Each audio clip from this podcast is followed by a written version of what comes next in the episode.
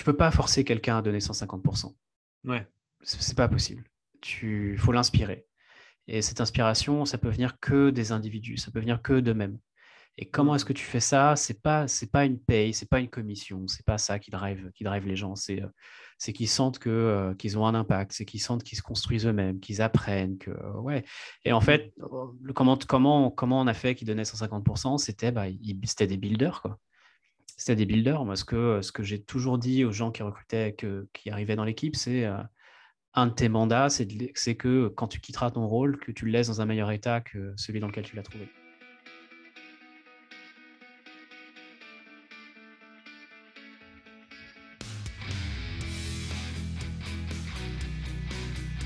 Bonjour, je suis Julien Lesper, directeur associé au sein d'UpTo, le spécialiste de la vente et des commerciaux.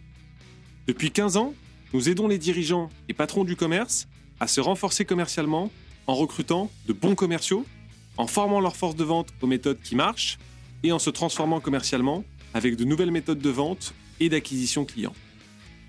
Vous écoutez Vive la vente, le podcast qui vous apportera des solutions simples à mettre en pratique pour booster l'efficacité de votre équipe et vous transformer commercialement. Si vous voulez échanger sur ce qui a été dit, n'hésitez pas à commenter le post de l'épisode sur LinkedIn. Je réponds à toutes et tous, et cela nous aide à faire connaître l'émission à d'autres dirigeants qui cherchent à développer leur équipe commerciale. Et si ce podcast vous plaît, je vous invite à vous abonner et mettre 5 étoiles sur Spotify ou Apple Podcast. Bonne écoute Aujourd'hui, je reçois Gaëtan Gachet, chef stratégie officer d'Algolia, la 14e licorne française.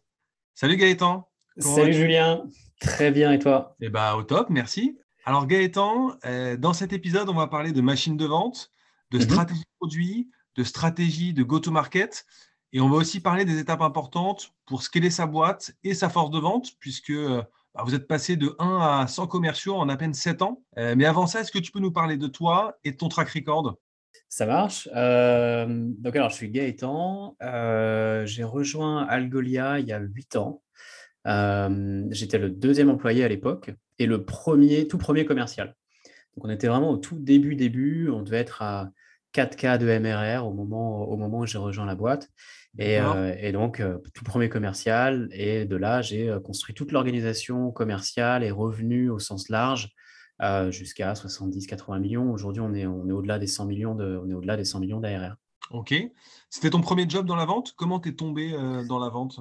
Voilà, euh, longue histoire. Euh, moi, j'ai un background, à la base, j'ai une formation en physique, physique fonda. ensuite, je suis diplômé de Télécom Paris, donc formation 1G. Mmh. Et puis à la fin de Télécom Paris, j'avais un peu le virus de la, de la tech quand même et, euh, et de la Silicon Valley. Je suis parti en Californie, à San Francisco, où j'ai rejoint une structure qui s'appelle euh, qui s'appelait UbiFrance à l'époque. Aujourd'hui, c'est Business France, je crois. Euh, et ce qu'on faisait là-bas pour les, pour les boîtes tech, en fait, c'est qu'on faisait de la prospection commerciale pour, en tant que contractant. Et j'ai dû le faire pour. je suis resté là-bas pendant quatre ans et j'ai fait de l'outbound, tout simplement de l'outbound pour euh, peut-être une centaine ou 200 boîtes différentes. Et euh, j'ai trouvé ça passionnant. Et je suis rentré en France en 2012 euh, en commercial pour un de mes clients. Et, c'est comme ça que je suis rentré dans, le, dans la machine commerciale. Top. Et ben, donc, tu as fait tes armes aux US et ensuite, tu as, as, dupliqué ce que tu as appris là-bas en France. exactement, exactement. Tout à fait. Alors, raconte-nous hein, aujourd'hui, quelle est votre proposition de valeur chez Algolia? Alors, Algolia, c'est en gros ce qu'on propose, c'est des moteurs de recherche et de recommandation qui euh, sont disponibles sous la forme euh, d'API et ce que permettent de faire ces API, c'est de connecter instantanément les utilisateurs d'un site ou d'une application mobile avec le bon contenu. Euh, vu que tout est fait via API, en fait, ça permet de créer des expériences front-end assez révolutionnaires. Euh, et, donc, euh, et donc, la proposition de valeur derrière ça, c'est bah, évidemment meilleure loyauté des utilisateurs avec le service. Et typiquement, dans des industries comme le e-commerce, bah, ça va être augmentation des taux de conversion, augmentation des ventes et autres.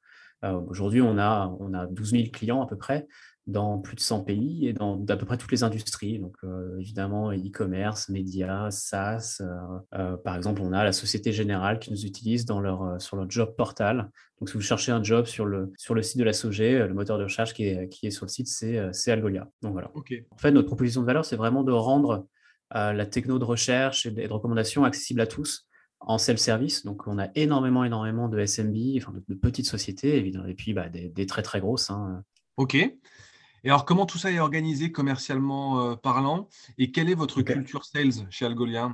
Alors, l'organisation commerciale, comme tu me disais, comme tu disais, on a, on a à peu près une centaine de, de, de quintes exécutives aujourd'hui. Euh, qui sont euh, répartis dans, plein de pays. En fait, on a euh, évidemment une grosse force commerciale en Europe, une très grosse force commerciale aux États-Unis. On a à peu près moitié-moitié aujourd'hui entre les deux continents. on, a des, on a des personnes au Japon, à Singapour, voilà. Donc pour couvrir l'ensemble de, l'ensemble de la planète.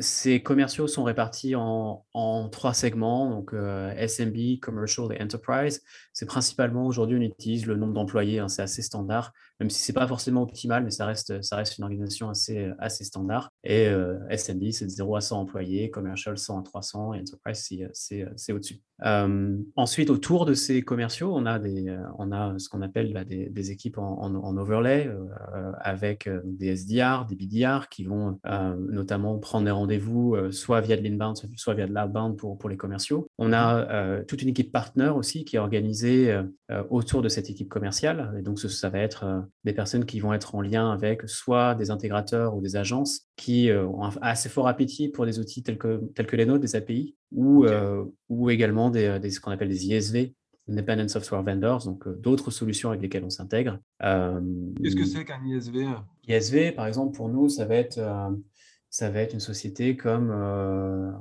comme euh, par exemple Content Square ou euh, Contentful, ou ça ah, veut dire que ça va être, nous aujourd'hui, c'est en gros, on va, on va opérer dans, dans, des écosystèmes type blueprint où on va avoir, par exemple, dans le e-commerce, on va avoir la plateforme e-commerce. Donc, ça va être, un, je sais pas, un Miracle, par exemple, dans le marketplace, ou ça va être un Salesforce Commerce Cloud.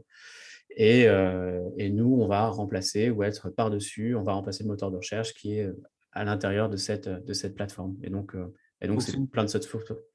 C'est une plateforme ou une place de marché, en fait c'est ça, c'est ça. En, gros, c'est tous les, tous les autres software vendors avec lesquels, euh, avec lesquels on s'interface. Donc, nous, on va s'interfacer beaucoup avec les, les vendors qui store et managent du contenu, puisque ce qu'on fait, c'est que nous, on indexe ce contenu et ensuite, et ensuite on, le redistribue via le, via le, moteur. OK. Et concrètement, comment ça se passe un cycle de vente euh, type chez Algolia? Quelles sont les grandes étapes? Euh, Qui sont vos interlocuteurs? Vous adressez qui en fait?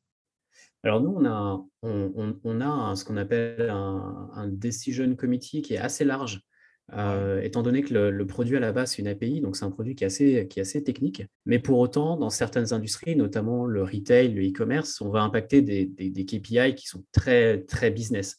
Donc en fait, on va, euh, notre, notre comité, ça va partir du, euh, du, développeur qui va implémenter la solution jusqu'au, par exemple, head of e-commerce ou, euh, ou, responsable du site, qui lui va être, lui ou elle va être l'honneur de la métrique revenu. Ok, donc vous avez une stratégie qui est très produit, qui cible plutôt les, les développeurs et les CTO. C'est ça. c'est ça. comment tu formes justement tes commerciaux pour avoir le, le bon niveau de discours et tenir une conversation de vente euh, sur ouais. Euh, technique justement Alors ça, ça c'était un peu la clé, euh, la clé du succès, mais c'est alors avant la formation, il y a le recrutement déjà. Donc c'est-à-dire qu'on est, on va être extrêmement attentif dans notre process de recrutement à justement cette capacité que va avoir la personne à à pitcher notre produit. je, me, rappelle par exemple les tests que moi je faisais il, y a, des années. je leur demandais dans peut-être la première interview, hein, première ou deuxième interview, euh, si tu devais expliquer ce qu'on fait à, ma grand-mère, euh, alors raconte-lui quoi. Et ce qui est compliqué, hein, parce que du coup, parce que du coup, on va tester vraiment la, capacité de, du candidat à prendre du recul. Déjà, est-ce mmh. qu'il a compris le produit? Deux, est-ce qu'il arrive à prendre assez de recul pour l'expliquer de manière simple? Euh, et on leur disait, voilà, maintenant imagine que ma grand-mère, euh, c'est, le, c'est la euh, CTO de Gap, comment est-ce mmh. que tu... voilà. Donc en gros, il y a quand même un gros filtrage qui est fait à ce moment-là, énorme filtrage qui est fait à ce moment-là. et ensuite, une fois que, une fois que les personnes sont, sont en place, bah, elles, sont, c'est, elles sont jetées dans le bain et, et en général, on va quand même leur donner un, un solution engineer, donc euh, ce qui est un pre-sales, un avant-vente si vous voulez, mmh euh, pendant le process de vente.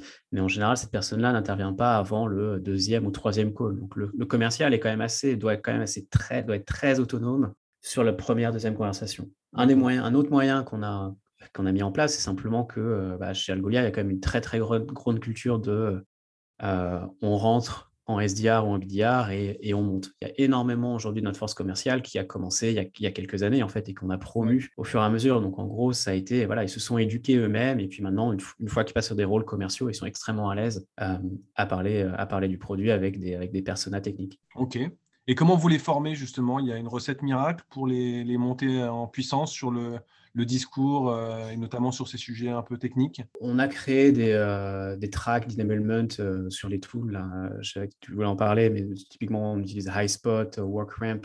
Tout ça, c'est des, des, on a des tracks qui ont été créés par nos, nos SI, nos Solution Engineers, auxquels on va demander on va demander aux commerciaux de, de, bah, de se former, de se former là-dessus. Quoi, c'est un euh, sales kit en fait concrètement? Ouais, c'est ça, c'est un sales kit. Donc c'est des, ouais, c'est ça, c'est exactement ça. Il y a des euh, certifications. Euh, on a commencé, il y a pas, on a commencé récemment à faire des, à faire des, certifications. On a, on, essaie, on, a investi très tard en enablement, mais, mais là on a, on a fait des très gros investissements. Donc typiquement, on utilise des solutions comme Chorus, ouais. C-H-O-R-U-S, qui permettent d'enregistrer le call et derrière, en fait, le call est distribué pour peer review à d'autres personnes de l'équipe. Donc, ça peut être euh, des peers, ça peut être du management ou autre, euh, qui vont faire beaucoup de feedback. Donc, c'est extrêmement, enfin, c'est un apprentissage qui est énormément dans l'échange.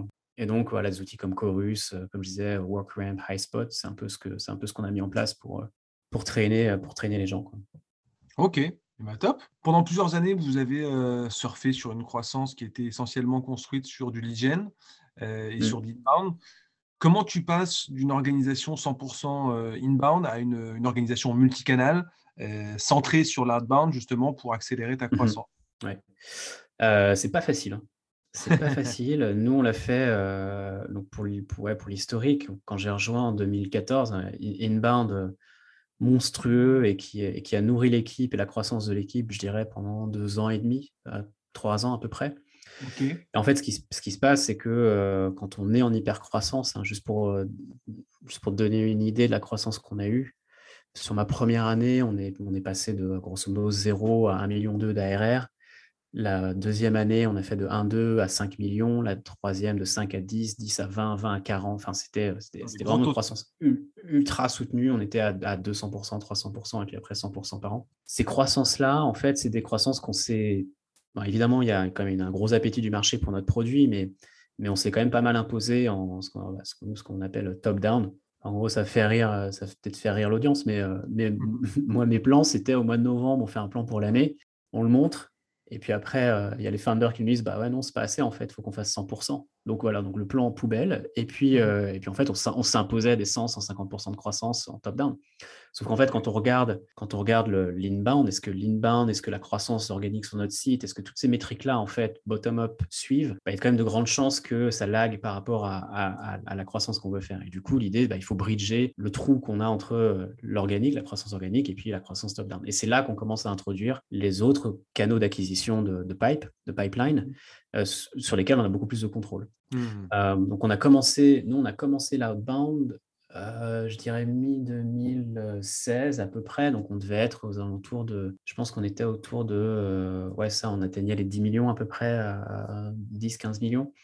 On a commencé ça, on a commencé un peu, on a fait, je pense, les erreurs que, que, tout le monde fait. On a fait de l'outbound en mode blast, donc on, a cramé des mecs à faire ça et, et ils sont tirés et ils ont eu raison.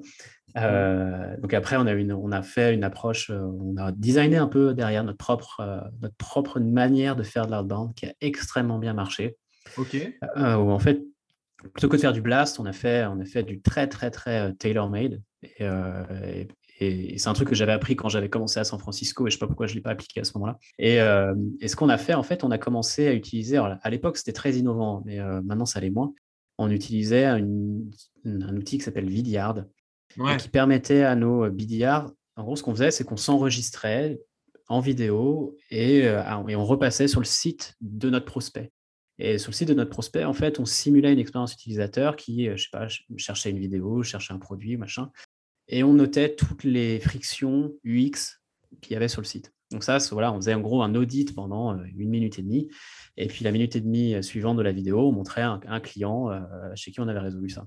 Et ben ça, ça a marché du feu de Dieu euh, parce que on, je sais pas, on va avoir des taux de.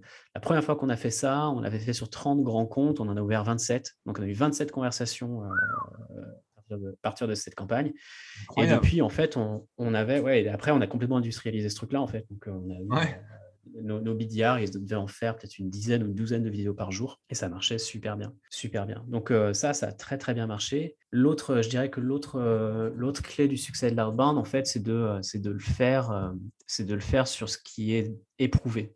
Et par ça, j'entends, parce que nous, on a fait de l'outbound au, début, notamment un peu à tort et à travers sur, sur des industries qu'on voulait ouvrir, sur, et forcément, ça marche beaucoup moins parce qu'on n'a pas le recul.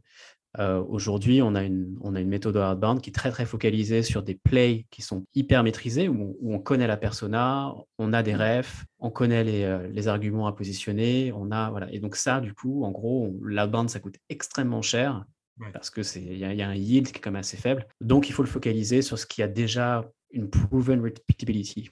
Et donc ça, voilà, on, l'a fait, on a mis en place euh, récemment un système de, scoring de comptes donc en gros, euh, on a regardé nos, historiques de closing sur les trois dernières années.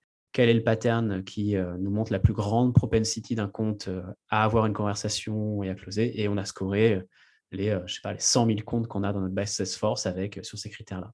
Et on a focalisé nos BDR là-dessus. Et donc, depuis, on a, on a explosé nos, nos, nos, chiffres de génération de pipeline en outbound. Alors, il y a énormément de mécanismes à mettre en place pour avoir une machine outbound euh, successful. Mais il n'y a pas que l'outbound, il y a aussi, euh, parce que l'outbound, ça ne peut pas fonctionner tout seul. Derrière, il faut de l'awareness, il faut être connu via les réseaux de partenaires. Donc, on a investi, comme je disais, hein, sur, euh, sur, sur nos partenaires intégrateurs, sur les agences. voilà. OK. Et si je reviens rapidement sur, sur Vidyard, en, repassant sur le site du prospect comme ça, est-ce qu'il il y a quand même un écueil des, des, interlocuteurs qui se braquent, qui le prennent mal, justement, ou ou c'est vraiment euh, pas quelque chose vous rencontrer bah, tu sais, on dit, on dit, euh, on dit souvent, euh, vaut mieux, I'd rather, um, rather be, c'est quoi le truc? Je préfère m'excuser que demander l'autorisation. on était un peu dans ce mode-là, hein. franchement, au début, on, fait, on hack. Hein. Enfin, on a, même au tout début, on a été beaucoup plus violent que ça. Hein. On avait fait au tout début, début, on, refaisait même les sites des gars. Et je me rappelle qu'on l'avait fait avec TED, le site TED là, de, de, de vidéo de conférence où on avait refait tout leur front-end. Donc en fait, on avait crawlé leur site, refait leur front-end et publié sur, un, sur Facebook et autres euh, à TED, euh, voilà à quoi ça pourrait ressembler votre site. Quoi. Donc, euh, donc non, on était, et, à la fin, ça attire l'attention. Il y a un autre truc qu'on a fait un peu dans la même veine, qui était un... Ça, on l'a fait quand on était à Y Combinator en 2014, où en fait, on, a, on avait construit un, euh, une petite interface qu'on avait appelée euh, Search Grader. Donc en gros, ça permettait aux gens de soumettre leur site. Et nous, ce qu'on faisait, c'est qu'on gradait euh, leur, leur, expérience de, leur expérience de search. quand on a lancé le truc, en fait, on a gradé de manière absolument unilatérale une centaine de sites. On a publié le site, donc en gros, tout le monde avait une note de, de 0 à 100. On l'a lancé. Et donc, il y avait des sites comme Zappos, notamment là-dessus. Et le truc était génial, c'est plutôt qu'il euh, il y a peut-être un qui a dû râler. Mais pour un qui en a râlé, il y en a dix qui m'ont contacté. Et typiquement, Zappos nous a contactés en nous demandant OK, c'est quoi votre algo? Expliquez-moi machin, comment est-ce que vous avez truc? Et c'est hyper intéressant. Mmh. Donc, euh, oui, il y, en a, il y en a forcément un ou deux qu'on va frustrer, qui vont être vexés. Le tout, c'est de ne pas le faire d'une manière. Euh, faut, faut pas être dénigré, si tu veux. Donc, quand on les vidéos, le contenu des vidéos, c'est certainement pas pour les dénigrer. On essaie d'être plutôt là pour les aider. Et en général, c'est plutôt bien reçu parce qu'il y a une, il y a une valeur dans la vidéo. Donc, même si la personne décide de pas répondre, ce qu'on veut dans notre outbound, c'est offrir de la valeur, un minimum de valeur quand même. Donc, euh, bah, c'est agile en tout cas. Et vous avez été parmi les premiers à le faire parce qu'en 2016, comme tu le disais, euh, il n'y avait pas grand monde qui ouais, c'était il faut, il faut trouver un autre moyen d'outbound. Donc, euh, donc voilà, le, but, de, enfin, l'idée de l'outbound, c'est qu'il faut sortir du, du noise, hein, parce que ouais, sûr. à partir du moment où quelqu'un a une bonne idée, tout le monde va le faire, et euh, derrière, il faut passer à, l'idée suivante. Et aujourd'hui, vous avez un canal d'acquisition euh, favori ou qui marche mieux que les autres? Bah, L'outbound, c'est toujours celui sur lequel tu as le contrôle. Donc ça, c'est quand même pas mal parce que c'est un pur, euh, tu sais, tu mets, euh, tu mets 100 en entrée, qu'est-ce que tu récupères à, la, à la, sortie? Donc c'est euh, c'est un peu celui, il y a un peu un potentiomètre là-dessus. Donc l'outbound est quand même, quand même pas mal. Mmh après, les, commerciaux vont dire que l'inbound, c'est ce qu'il y a de mieux parce que, parce que quand quelqu'un vient et souhaite engager une conversation, c'est qu'il a déjà un problème identifié. Donc, donc voilà. En fait, mmh. tu vois, je vais te dire que tous sont nos favoris parce que je pense au, canal, au channel, notamment les partenaires. Ça, c'est un canal qui est génial parce que nous, nos, win rates sur, sur le, pipeline partner, il, est, il va se balader aux alentours de 40%, 40-45%, ce qui est énorme. Mmh. Et donc, tout ça, ce que ça veut dire, c'est que quand un partenaire nous amène dans un deal, c'est déjà ultra qualifié. En fait, toute la, toute la clé, toute la clé, ce qui va me faire préférer un, préférer un canal par rapport à un autre, c'est mon win rate. Mmh. et donc, ça veut dire que ce qui est en entrée, à quel point c'est qualifié, en fait, à quel point, quelle est la quantité de travail pour faire arriver quelqu'un de qualifié, c'est un peu ça qui va me donner une préférence sur un canal par rapport à un autre. Ok. Donc, donc voilà, aujourd'hui, nous, notre, par exemple, notre, notre channel outbound, on, a réussi, on, arrive à, on arrive à des win rates d'à peu près 30% sur le new business, ce qui est vraiment bien et du coup qui donne, euh, voilà, qui donne, qui donne confiance dans les reps euh, pour, poursuivre, pour poursuivre cette stratégie d'acquisition. Ok, bah, c'est un bon indicateur. Vous avez annoncé une levée de fonds euh, de 150 millions de dollars l'été dernier. C'est quoi vos enjeux des 12 prochains mois et, et, à quoi va servir cette levée En quoi elle va être réinvestie? Sûrement beaucoup de recrutement, mais qu'est-ce que vous mettez en place euh, concrètement euh, avec cette, euh, cet argent levé? Bah, L'enjeu des 12 prochains mois, c'est le même que les 8 dernières années, hein, c'est la croissance, de toute manière. Donc, continuer, continuer à avoir une croissance extrêmement forte. Après, cette croissance, bah, tu as, deux, as deux manières de croître. tu as évidemment l'acquisition de nouveaux clients, et puis tu as l'expansion de ta base existante aussi. Alors, l'expansion de la base existante, c'est un je ne sais pas si c'est, euh, en tout cas, moi je le perçois comme ça. C'est souvent, souvent un, point qui est, euh, qui est pas nécessairement, euh, nous en tout cas, qu'on a pris comme important un peu tard. Mais une des métriques qui est hyper importante dans le, une des métriques qui est hyper importante dans le, nous on le voit dans les levées de fonds et même quand tu, quand tu veux aller sur les marchés publics, c'est la, alors, il y a plusieurs terminologies pour ça, mais nous c'est DBNR, Dollar Based Net Retention, donc qui est ta, ta rétention nette de ta base client. Donc pour 100 euh, dollars, tu prends une cohorte et pour 100 dollars qui rentrent au 1er janvier, tu as combien de dollars au 31 décembre? Hmm. Donc, euh, le, les best in class dans, sur ce chiffre-là, tu vas regarder des, euh, des Twilio, des Datadog, des boîtes comme ça qui vont se balader autour de 140, 150, 160%. Ok. donc ça, pour atteindre, pour atteindre un 160% de, de, rétention nette, tu as deux leviers. Tu as un, limiter ton churn. Donc ça, c'est hyper, déjà hyper, hyper important. Donc il faut avoir une équipe Customer Success euh, ultra solide, euh, très, très, très solide. C'est un autre sujet, on pourrait, on pourrait passer du temps là-dessus. Et l'autre, euh, et une fois que tu as limité ton churn, donc ton churn, tu veux qu'il soit allé au maximum dans les, dans les 10% à peu près, tu vois. Donc 10% de churn.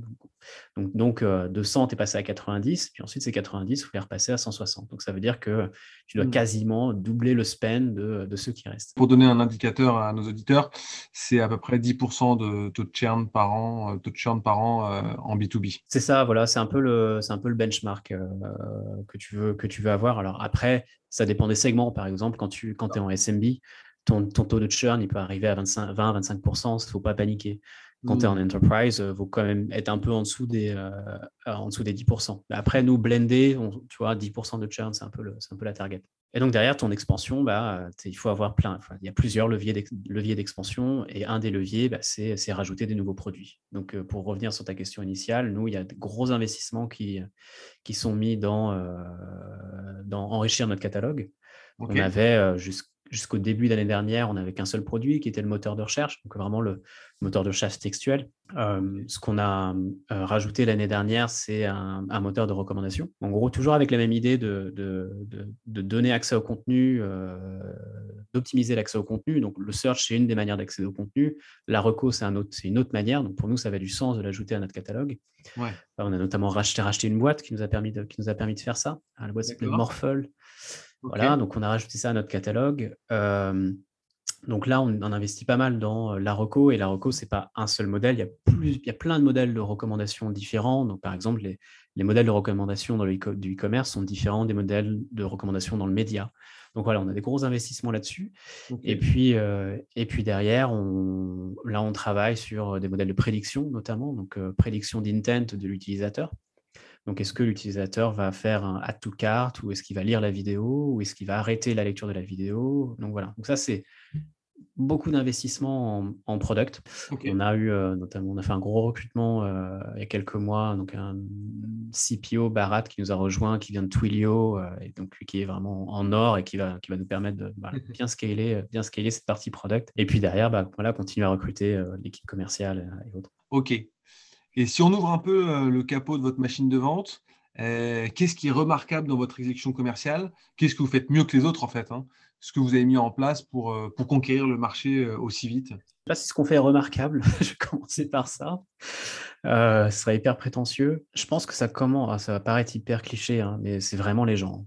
Euh, les gens que tu recrutes, les gens que tu recrutes, c'est tellement, tellement, tellement important. Euh, tellement important. On a, on a été extrêmement dur dans nos recrutements initialement, et tu vois, les premières recrues, il y en a énormément qui sont encore là 4, 5, 6 ans après, et qui ont pris des postes de management, de VP Sales, euh, et qui, du coup, eux-mêmes ont un peu transmis le bâton et, eux-mêmes recruté voilà, des, des gros talents. Donc, le premier truc, c'est le talent. Parce que tu auras beau mettre tous les tools, les systèmes, l'enablement que tu veux, si tu n'as pas les bonnes personnes ça marchera, ça marchera jamais. on en a parlé un, tout petit peu, les techniques d'outbound, je pense qu'on a été assez innovant là-dessus. Vidyard, aujourd'hui, typiquement, on a, on a transformé ça en, audit. Donc, on, note, on offre des audits gratuits aux, équipes, aux équipes web. Donc, on a un petit peu ça, ça fait un peu des petits en, termes d'innovation de, outbound. Si on peut le développer euh, en deux mots, c'est quoi cet audit euh, gratuit? Il consiste en quoi euh, concrètement? Bah, L'audit, c'est que donc aujourd'hui, on, on, se positionne un petit peu en expert de, l'UX. Donc, c'est-à-dire que quand quelqu'un cherche à, accéder à un produit ou à une vidéo, un article ou autre, on comprend aujourd'hui comment ça fonctionne. Tu vois, on a, on a on a 12 000 clients, on, gère, on traite à peu près, on traite euh, à peu près 30 milliards de requêtes par jour. Enfin, c'est énorme hein, les volumes qu'on gère. Aujourd'hui, juste pour te donner une idée, en termes de nombre de requêtes traitées au quotidien, on est deuxième derrière Google. Alors, Google le fait via Google, google.com. Nous, on est à l'intérieur des sites, vous, ne nous voyez pas. Mais en termes de volume traité, c'est colossal. C'est vraiment colossal.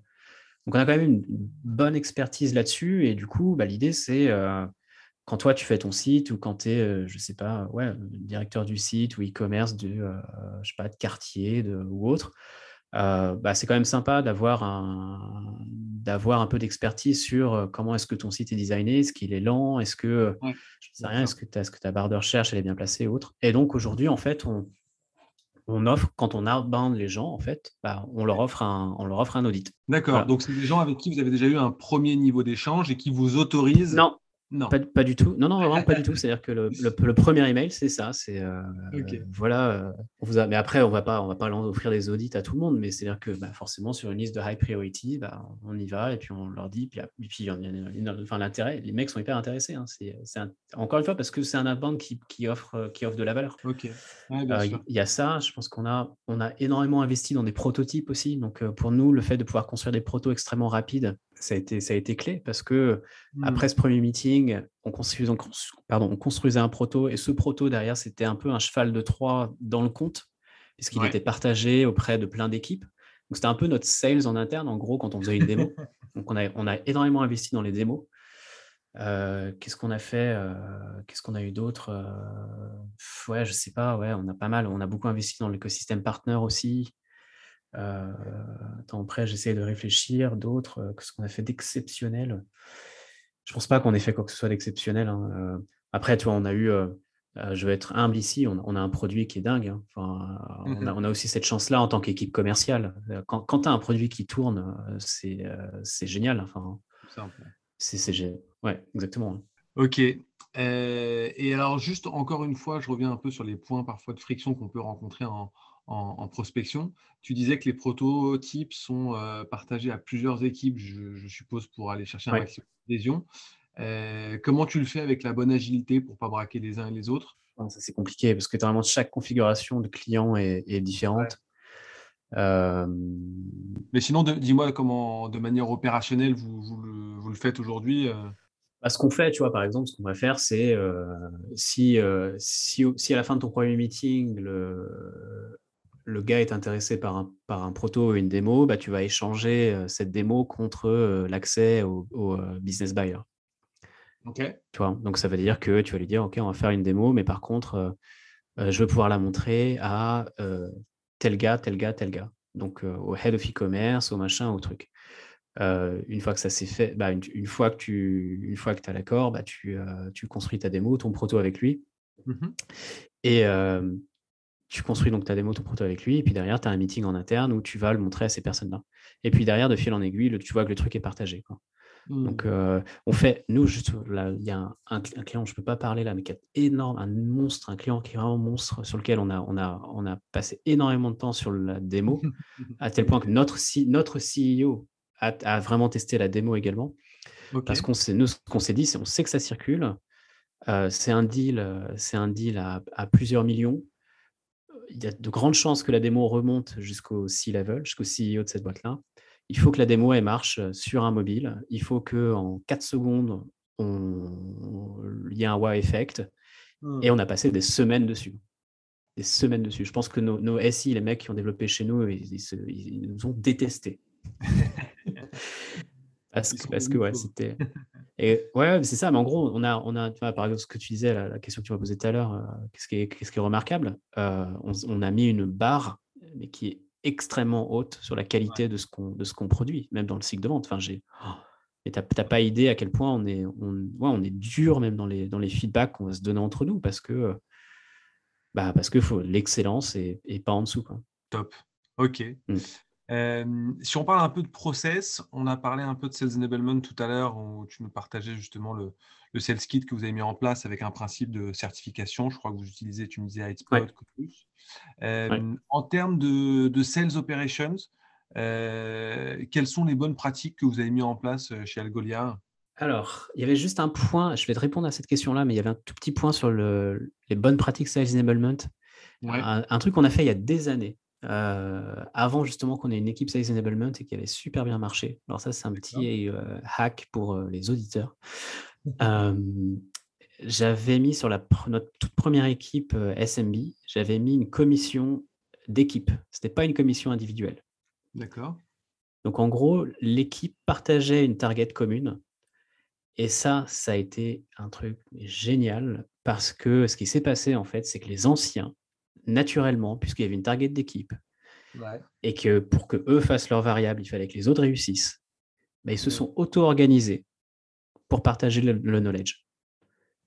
Et c'était un truc vraiment, c'est vraiment un truc en or parce que moi à l'époque, j'avais pas le temps, je faisais du closing sur les comptes enterprise, je recrutais et autres, et du coup, je les ai laissés entre eux et via, via le plan de commission en fait, on a créé une structure d'enablement euh, un peu organique et qui a vraiment, vraiment, vraiment bien marché. Et si tu parles aux gars qui étaient là à l'époque, ils te diront que c'était sans doute, je pense, une, des meilleures choses qu'on ait faites. Génial. Bon partage de. Euh, ouais, ça c'était vraiment cool. Et du coup, c'est bah, du coup, je passe sur le, la partie sales operations. Tout ça, c'est l'operations en fait. C'est euh, les plans de commission, c'est typiquement des choses qui vont driver des, des behaviors. si j'avais un conseil à donner, c'est faites pas la même erreur que moi. Euh, n'attendez surtout pas trop pour, euh, pour créer une équipe Sales Ops. Euh, moi, j'ai commencé mon équipe Sales Ops, on, était, on arrivait à 18 millions. Jusque-là, c'était moi qui faisais tout. Vous étiez combien? de personnes? Combien on était? Je pense qu'on était en tout dans la boîte, on devait être 100, une centaine peut-être. Et en sales, moi, je gérais à l'époque, j'avais 50 personnes ou 60 personnes, un truc comme ah ça. alors, au, sens étendu, c'est-à-dire que ça, ça, inclut CSM et, autres. Mais la, la, personne qui gérait euh, les ops, c'était moi, quoi. C'était un cauchemar. Donc, euh, donc faites-le. Il faut le faire le plus tôt possible. Et, c'est surtout, c'est euh, c'est une fonction où où il n'y a pas besoin d'avoir une connaissance profonde de, de, la boîte. Par exemple, Sales Ops, ça reste, des, ça reste des playbooks qui sont applicables dans quelle que soit la boîte. Mmh donc prenez quelqu'un qui sait faire et qui l'a fait déjà. Euh, et, votre valeur à moi, ma valeur à moi, c'était de connaître Algolia et de savoir vendre Algolia. C'était pas de configurer des, rapports Salesforce. Et vu que c'est la première fois que je le faisais, en plus, je l'ai mal fait. Et, euh, du coup, on a, on a construit une, petite dette euh, là-dessus qu'on a mis du temps, qu'on a mis du temps à résorber. donc, ouais, donc ma, ma reco, ce serait le, plus tôt possible. On ne peut pas être parfait partout. Hein. non c'est sûr. En termes de management, euh, vous êtes aussi en avance sur le marché. Vous avez une, forte diversité et un taux d'inclusion qui est, euh, hyper élevé. Euh, comment tu fais pour libérer 150% du, potentiel de, tes sales et de tes collabs en général? Ouais. je pense que la, culture, tu m'as, posé une question au tout début là sur la culture de l'équipe commerciale. Je pense que la culture, c'est un truc qui est hyper, hyper, hyper important. au tout début de la boîte et toujours aujourd'hui, on avait une, on, avait, on a, je veux dire, on a c'est pas qu'on a investi, mais l'aspect culture était hyper fort. Donc, on a, on a, on a, on a mangé des livres sur, par exemple, les growth mindset. c'est la culture de. On s'est aussi renseigné sur tout ce qui était autour de l'holocratie. En gros, l'idée derrière ça, c'était comment est-ce que tu fais que chacun de tes employés se sent comme mmh. un entrepreneur? Bien sûr. Euh, ça, ça a été clé, mais absolument clé. Parce qu'en fait, tu ne peux pas forcer quelqu'un à donner 150%. Ouais.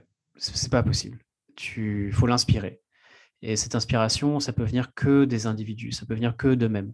Et comment est-ce que tu fais ça? C'est pas c'est pas une paye, c'est pas une commission, c'est pas ça qui drive qui drive les gens. C'est c'est qu'ils sentent que euh, qu'ils ont un impact, c'est qu'ils sentent qu'ils se construisent eux-mêmes, qu'ils apprennent que ouais. Et en fait, le, comment comment comment on a fait qu'ils donnaient 150% C'était bah c'était des builders quoi. C'était des builders. Moi, ce que ce que j'ai toujours dit aux gens qui recrutaient, que, qui arrivaient dans l'équipe, c'est euh, un de tes mandats, c'est que quand tu quitteras ton rôle, que tu le laisses dans un meilleur état que celui dans lequel tu l'as trouvé. C'est euh, bien souvent, je dis au SDR, euh, quand j'ai des one-on-one avec eux, euh, c'est euh, tu es bien meilleur expert sur ton sujet que la CEO ou que moi dans la boîte. Donc, s'il y, a quelque, donc, s'il y a quelque chose que tu penses qu'on doit améliorer, speak up. Fais-le. C'est, dans ta J, c'est dans ta rec. C'est même pas, je suis pas sympa avec toi. C'est, vraiment, je te le demande de le faire. Et donc, en fait, quand tu mets les gens dans des positions où ils sont CEO mmh. de leur territoire, qui ne sont pas CEO de la boîte, mais ils sont CEO de leur territoire, c'est comme ça que tu obtiens 150% des gens parce que, parce que les gens, intrinsèquement, ils ont envie. Quoi. Euh, ils ont envie de se dépasser, ils ont envie d'avoir un impact. Donc, moi, c'est comme ça. C'est vraiment c'est comme ça qu'on a, qu'on a, fait, qu'on a fait les choses. Quoi. Pas en les mettant dans des carcans. Quoi. Ouais, c'est, tu, tu, tu, leur donnes des responsabilités et, euh, tu, tu, leur dis vraiment de, de, prendre le leadership sur euh, leur carrière, leur poste et, et leur mission. C'était, ouais, c'était, c'était exactement ça. Alors après, il faut recruter des gens qui ont envie de ça bien sûr. Euh, on en a recruté au tout début qui, euh, qui voulaient juste suivre un playbook et, là, la greffe, elle, ne prend pas dans ce, avec, avec des personnes comme ça, c'est pas possible. Ok. Euh, si on se réfère aussi à l'actualité du moment, quel conseil tu pourrais donner aux patrons qui cherchent à accélérer fortement et à doubler leur force de vente d'ici 2-3 ans, par exemple? Investissez fortement dans votre un top of the funnel, ce que j'appelle euh, le tofu top of the funnel. C'est pas parce qu'on recrute des commerciaux que c'est pas en double SPAC parce qu'on double l'équipe commerciale qu'on va doubler les ventes. parce que balancer la chair à canon, ça ne sert à rien. Euh, il y a des vrais investissements de fonds à faire avant de doubler une équipe commerciale. Mmh. moi, je l'ai vu, j'étais au premier rang. C'est-à-dire que tous nos plans étaient top-down. C'est-à-dire qu'on estimait, parce qu'on mettait sur une spreadsheet x2 en force commerciale, on pensait qu'on allait faire x2 en revenus. C'est pas vrai. C'est pas vrai. Euh, c'est les équipes commerciales, il faut les nourrir. Donc ça veut dire qu'il faut un marketing extrêmement fort, il faut de l'awareness extrêmement forte. Mmh. Donc si, si on veut doubler son chiffre dans deux ans, c'est maintenant que ça commence parce qu'il y a une inertie, euh, il y a une inertie dans le funnel qui est forte. Et donc ça veut dire, euh, par exemple pour nous aujourd'hui, bah, on a voilà, on a, on a aujourd'hui on a scalé une équipe enterprise qui est assez conséquente qui est successful, mais ça, c'est parce qu'on a, voilà, on a commencé il y a un an, deux ans à construire des relations avec euh, les analystes. Euh, on a fortement investi dans le top of the funnel, ce qui fait qu'aujourd'hui, c'est une équipe qui peut, l'équipe commerciale peut, peut, peut délivrer. ce que je dirais aussi, après nous, on, on a de la chance, mais recrutez pas au rabais. Il y a énormément de concurrence aujourd'hui euh, pour, pour les commerciaux de talent. Alors, c'est des salaires qui font peur. Hein. les salaires que nous, on paye, ou, quand mais la concurrence aujourd'hui pour les talents, c'est ça va être Twilio, Datadog, évidemment ma Google et les autres. Faut, être, pouvoir être dans cette, faut pouvoir être dans cette, dans cette catégorie. Alors, si pour les petites structures, si vous ne pouvez pas payer autant, donner de l'equity. Alors, je sais que l'equity à des commerciaux, ça peut faire peur. mais encore une fois, il n'y a, pas, a pas de miracle. Hein. N'y a pas de miracle, c'est les talents qui font les boîtes, il faut recruter les mmh. meilleurs et, euh, et c'est comme ça, en tout cas, nous, c'est comme ça que c'est comme ça que ça a marché. Euh, ok, ok. Si, euh, il y a aussi beaucoup de patrons et de DIRCO hein, qui, qui, nous écoutent et qui souhaitent moderniser leur machine de vente, commencer leur transformation commerciale. Quel conseil tu leur donnerais et finalement par quoi commencer? Alors moderniser, je ne sais, pas, je sais pas à quoi tu fais référence nécessairement modernisée, mais bah, mettre en place de nouvelles méthodes de vente, de nouveaux outils, bah, des process pour améliorer. Ouais, par exemple, méthode de vente. je sais que nous on a pas mal on a pas mal investi sur les trainings euh, MedPeak notamment. Donc ça, c'est des choses assez, assez standards. Euh, MedPeak, tu sais, c'est en gros, c'est une méthode qui, il y en a plusieurs, il y a Medic, MedPeak, qui permet vraiment de t'assurer que tu as bien qualifié une opportunité et que ton sales process va être correctement déroulé. Alors, je connais Medic, mais MedPeak, ça ne me dit rien du tout. D'accord, bah c'est une des N, des N, N versions de Medic. moi, je pense qu'il y, y, a quand même un élément nous, en tout cas, qui est hyper important, c'est que là, on a commencé à recruter du coup euh, partout, parce qu'avec Covid, euh, ouais. Euh, à l'époque, voilà, on faisait bien attention à recruter dans les bureaux et dans les hubs. Aujourd'hui, aujourd'hui honnêtement, c'est un truc du passé, donc on a des gens partout. Donc, du coup, ce que ça veut dire, c'est qu'il faut que vraiment tout soit documenté, qu'on ait les mêmes méthodos, que nos Salesforce soient clean, que par exemple, aujourd'hui, on utilise un outil pour le forecasting qui s'appelle Clary, qui est très bien, qui est utilisé par tout le monde. Euh, et l'idée, c'est quand même d'avoir, je sais que moi, au niveau voilà, head of sales, au CRO, c'est hyper important que ce soit les mêmes méthodos partout parce qu'on ne peut pas avoir 40 versions différentes de, forecast, de forecaster.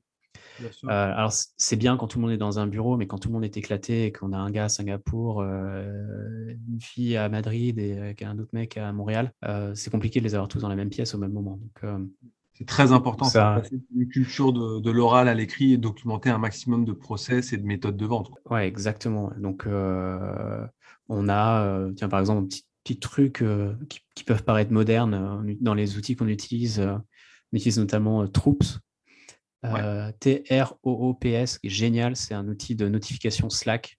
Donc, par exemple, on a aujourd'hui, quand, quand quelqu'un va sign up sur le site et met sa carte bancaire, ah bah, on a automatiquement une notification qui va être envoyée au commercial. Donc on a beaucoup, euh, ça c'est génial parce que ça permet au commercial d'interagir et de lancer une communication avec le compte sur des moments de sa vie assez précis. Et donc ça c'est le, en gros c'est euh, ce qu'on appelle product-led sales, où en gros c'est des infos produits mmh qui vont lancer ou déterminer quand et comment le commercial va interagir avec le compte. Donc ça, c'est un peu le. On, investit pas mal là-dessus en ce moment. En fait, on a, on essaye d'avoir un équilibre entre product-led et sales-led euh, sales. Nous, étant donné qu'on a, on a une, on permet aux clients de, sign up et de, self onboard sur le produit. Notre produit lui-même est un, fournisseur euh, assez important d'informations et de leads pour, euh, pour nos sales. donc, voilà. Qu'est-ce qu'on a d'autre? Récemment, on a utilisé, je fais la promo de, promo de la tech française, Pigment, pour notre, Pigment pour notre planning de l'année. c'est un outil de malade. Aujourd'hui, nos plans, on les, est, on les sur Excel comme tout le monde. Cet outil-là est vraiment ouf. Ça, permet de, ça te permet de créer énormément de scénarios différents sur, pour ton équipe commerciale. Donc, notamment, tu vois, des, tes channel mix. Euh, est-ce que est-ce qu'on va faire 20% en outbound ou 25 ou 23 euh, Ça va être quoi mon win rate en outbound? Je pense que ça te permet aussi de faire des analyses de sensibilité. c'est vraiment, vraiment bien poussé. Pigment. Pigment, ouais. C'est euh, un ancien de Criteo qui a fait ça. Ils ont levé énormément d'argent et l'outil est vraiment, vraiment, vraiment bien. Qu'est-ce que j'ai d'autre euh, Ouais, voilà. C'est déjà pas mal, hein Ok, bah, quelques rapides questions de, fin avant de conclure. Quelle est ta plus belle réussite dans la vente euh, ou dans le management? Ma plus belle réussite, je pense, c'est quand je regarde les premiers, ma première équipe que j'ai recrutée. Euh, aujourd'hui, j'en ai un qui est VP Sales de la boîte sur la région EMEA. j'en ai deux qui ont créé des boîtes. J'en ai un qui est VP Sales de BeatRise et un troisième qui est VP Sales d'une autre boîte. Ça, c'est cool. Ça, c'est génial. Euh, c'est ce que c'est ce que la, ouais, c'est ce que c'est ce que l'équipe devient en fait. C'est ça les meilleurs. Euh, moi, en tout mmh. cas, à titre perso, c'est ça. Mais euh, des deals, il y en aura toujours. Forcément, il y a des deals dont, on est fier. je pense que la partie dont on est le plus fier, c'est c'est ce que sont devenus les gens qui ont misé sur sur nous en fait quand ils sont, voilà, ils sont arrivés tout jeunes. Moi-même, j'étais tout jeune, mais les, gars qui ont, les filles qui ont, qui ont misé sur nous, qui sont venus chez nous, mmh. qui ont, qui ont cravaché, sué, bah, à la fin, ça valait le coup parce qu'ils s'en sont tous très, très bien sortis. Quoi. Donc, aujourd'hui, on a une, une, un peu une, je pas envie de dire une mafia, parce que c'est un terme négatif, mais tu peux une mafia Algolia à l'extérieur, exactement, à l'extérieur de la boîte. Ça, c'est top. Génial. Ça, c'est top. Ça, c'est top. Ouais. À contrario. Et puis, on a. Ouais, vas-y, non, non, je t'en prie. Non, et puis après, je... alors maintenant, ça va. On, est grand, on est une grosse boîte, on a fait une valo, on a fait une levée à une valo de 2 milliards, mais je mets à l'époque, c'était ce genre de choses était complètement inaccessible. C'est-à-dire que mmh. nous, nos, grands frères, c'était Twilio et, ce genre de boîte. Ah, malgré tout, on a quand même une fierté parce qu'on a, on a réussi à tout faire depuis une grosse partie depuis Paris. Et, et ouais, c'est cool, quoi. C'est cool, on a des talents en France, on a des, et, on en est, on peut en être largement capable, et on est voilà, dans la cour de, dans la cour de, de ces boîtes américaines. La cour des grands. Exactement, ouais. Et ton plus gros échec, euh, celui dont, dont, tu as le plus appris? Plus gros échec. Alors, c'est pas nécessairement un échec perso, mais je pense qu'on a, euh, on a, eu, euh, on a eu une phase un peu compliquée où il y a beaucoup de boîtes qui passent par là, aux alentours de. Quand on arrive aux alentours de, de 40, 50 millions d'ARR et qu'on est sur des très, très grosses croissances. où en gros on commence à recruter des gens, des gens de grosses boîtes. Euh, parce que ça rassure. Parce que, euh, parce que pour la phase d'après, il faut prendre des gens. Et ce que je comprends, ce qui est logique, euh, c'est sur le papier, c'est tout à fait logique. Par contre, il faut pas se tromper sur les profils. C'est pas parce que c'est pas parce que quelqu'un a opéré un book of business de 1 milliard d'euros qu'il mmh. est capable ou qu'elle est capable de construire. Le, le muscle de la construction, c'est un muscle à part. C'est vraiment un muscle à part on a recruté à cette époque-là beaucoup de gens qui ne l'avaient pas nécessairement. Et ça, ça, ça a été très, très dur. Très, très dur parce que ça a eu un impact très dur sur la culture. Ça a ralenti beaucoup de choses. Euh, et, encore une fois, c'est une phase par laquelle on est passé, par laquelle beaucoup de boîtes passent. Hein, j'ai entendu. C'est vraiment, de ce que j'ai entendu, c'est qu'il y a toujours deux phases extrêmement dures dans la croissance d'une boîte. Il y a 50 personnes 50 employés, 300 employés. Et en termes de revenus, euh, le 300 employés, ça correspond à peu près à 40-50 millions. Mmh. Euh, c'est une énorme, à 50 millions, c'est une énorme crise identitaire. C'est un peu l'adolescence de la boîte, quand, la phase, la phase pas belle.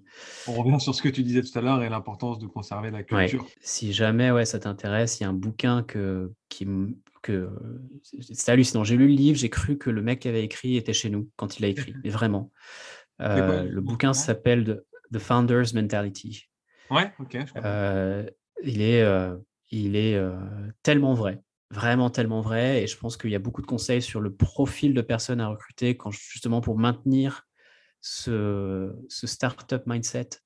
parce que ça se trouve, tu vois, on a là l'année dernière, on a, on a recruté beaucoup de nouveaux dans l'exec team et on a trouvé ces personnes-là.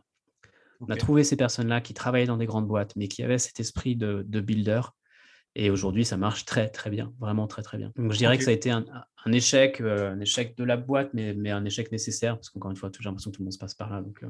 Ouais, bien sûr. Ok. Euh, et quel est le meilleur conseil professionnel qu'on t'ait déjà donné? Ce sera ma, ma dernière question. Alors, c'était pas un conseil pro, mais il y a, je pense qu'il y, y, a un truc qui m'a. Moi, en tout cas, j'ai toujours eu le, le syndrome de l'imposteur. Euh, depuis le début d'Algolia et je pense que je l'ai toujours aujourd'hui.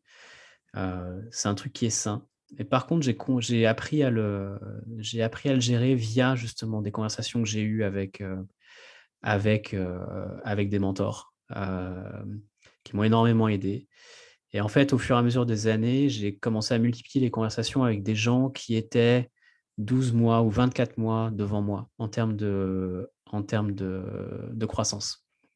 Et je me souviens notamment d'une conversation que j'avais eue avec la CRO de, Tableau à l'époque. Qui, euh, et la conversation, c'était toujours, bon, bah voilà, on est aujourd'hui, on est à 20 millions. Et je leur demandais toujours, explique-moi ce qui va, ce qui va se passer entre 20 et 44. C'est parce que ça, ça va être mes, 20 et 40, c'est mes 12 prochains mois. J'expliquais un peu là où on en était, j'expliquais euh, comment je voyais les choses. Et le premier point qui était vraiment génial à chaque fois, c'était que cette personne-là me disait, OK, déjà, good news, tu as identifié les bons problèmes et tu y réfléchis correctement. Déjà, rien que, rien que d'entendre ça, ça, permet, ça permet de lisser le syndrome de l'imposteur. Des problèmes, on en aura toujours. Ce sera toujours dur, on en a toujours. Par contre, de savoir effectivement qu'on a identifié les bons et que la manière dont on y réfléchit est correcte, ça, pour moi, c'était énorme. Donc, si j'ai un conseil, tu vois, à donner à, des, à des jeunes founders qui ont un peu ce sentiment de l'imposteur, c'est déjà, moi, c'est sain d'avoir ça. Par contre, il faut réussir à le contrôler, à le maîtriser et, et construisez autour de vous un réseau de, ouais, de personnes qui, euh, qui l'ont fait, qui sont un peu passées par là. Moi, aujourd'hui, je le fais avec, euh, avec plein d'entrepreneurs euh, où j'essaie de, un peu de les guider et c'est voilà, c'est un peu mon, ma manière de give forward. mais, mais voilà quoi. Enfin, je, si, si je dois un conseil, c'est ayez pas peur d'y aller. Moi, quand j'ai commencé chez Algolia, je savais même pas ce que c'était qu'un BDR ou qu'un qu'un exécutif. Hein. Je, je connaissais pas les, je connaissais pas les acronymes.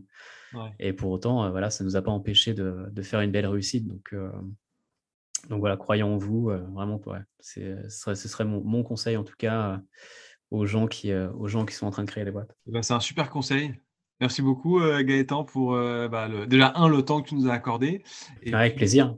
Tes bons inputs, tes bons conseils, je pense que ça va permettre d'inspirer pas mal de, de, dirigeants. Super, merci Julien. Salut Gaëtan et vive la vente, à bientôt. merci, au revoir. Si vous voulez échanger sur ce qui a été dit ou me recommander un dirigeant inspirant, n'hésitez pas à commenter le post de l'épisode sur LinkedIn ou bien à me contacter directement. Pour faire connaître l'émission à d'autres dirigeants, le chemin le plus court est de vous abonner et mettre 5 étoiles sur Apple Podcast ou Spotify. À très vite